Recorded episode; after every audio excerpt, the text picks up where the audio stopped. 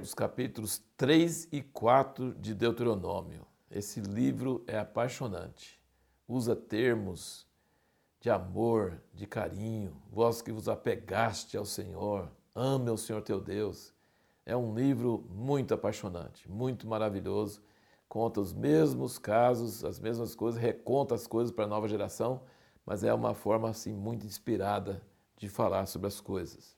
É, e agora sobre aquela pergunta que nós repetimos, né? Assim, no último vídeo nós falamos, por que, que Deus não deixou Moisés entrar na terra? Vou ler um trecho aqui que escrevi sobre isso. Deus, em alguns casos, se deixa mover pelo arrependimento de alguém ou pela sua súplica. Em muitos casos, Deus permite, Deus é movido, Deus muda.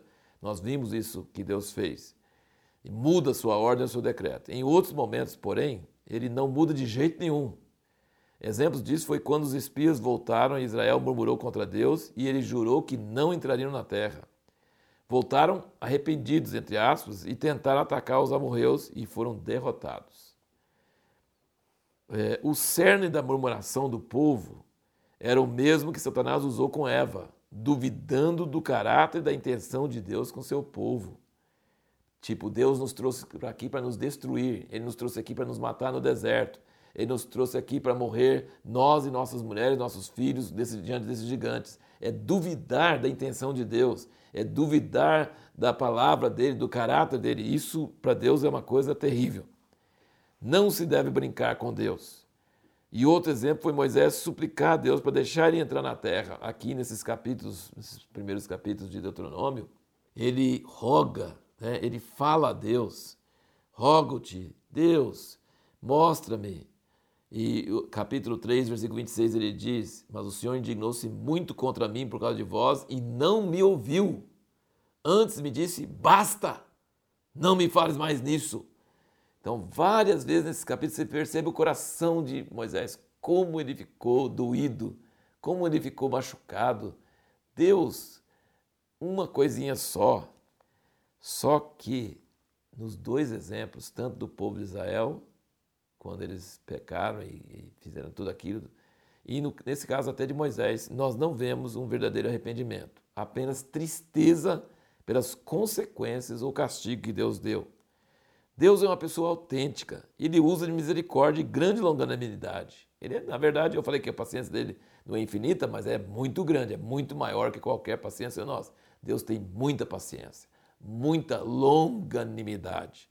Mas não se deve contar que ele é infinito em paciência. Existe uma linha vermelha que não pode ser ultrapassado. E quando for, Deus não mudará a sua sentença por nada.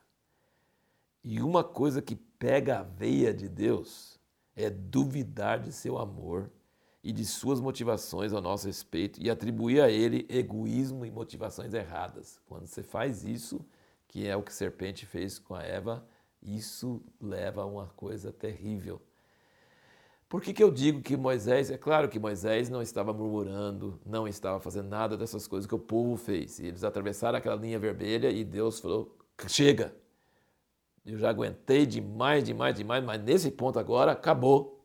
Pode orar, pode interceder, eu perdoo, mas não vou permitir entrar na terra. Não adianta tentar, não adianta suplicar, Está jurado, não vai acontecer. Com Moisés é diferente, mas ele também passou uma linha vermelha no sentido de mal representar Deus diante do povo, não santificar o nome de Deus diante do povo.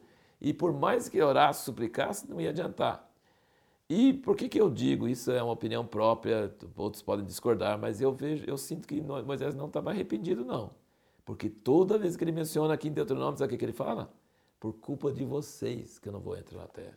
Vocês me fizeram raiva.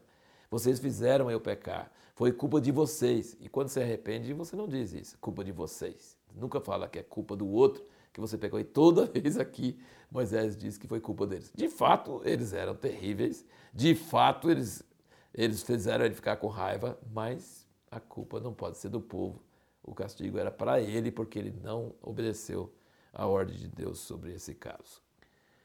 É, vamos só pensar aqui algumas coisinhas sobre esse capítulo 4 de Deuteronômio, que é um capítulo maravilhoso. Depois, no próximo vídeo, vai ser 5, 6 e 7. São capítulos maravilhosos.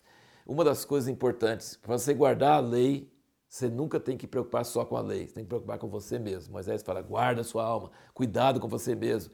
É, e cuidado que seus olhos não vão atrás de uma coisa, depois o coração vai atrás também. Muito importante isso. E a questão da idolatria, ele falou assim: quando vocês viram Deus lá no Monte Sinai, vocês viram alguma forma? Vocês não viram forma nenhuma.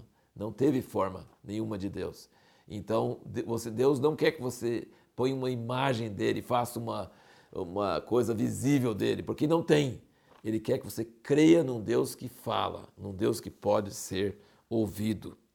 E outra coisa ele diz também, ele fala assim: que povo é igual a vocês, que tem um Deus tão próximo de si, que responde, que atende às orações do seu povo.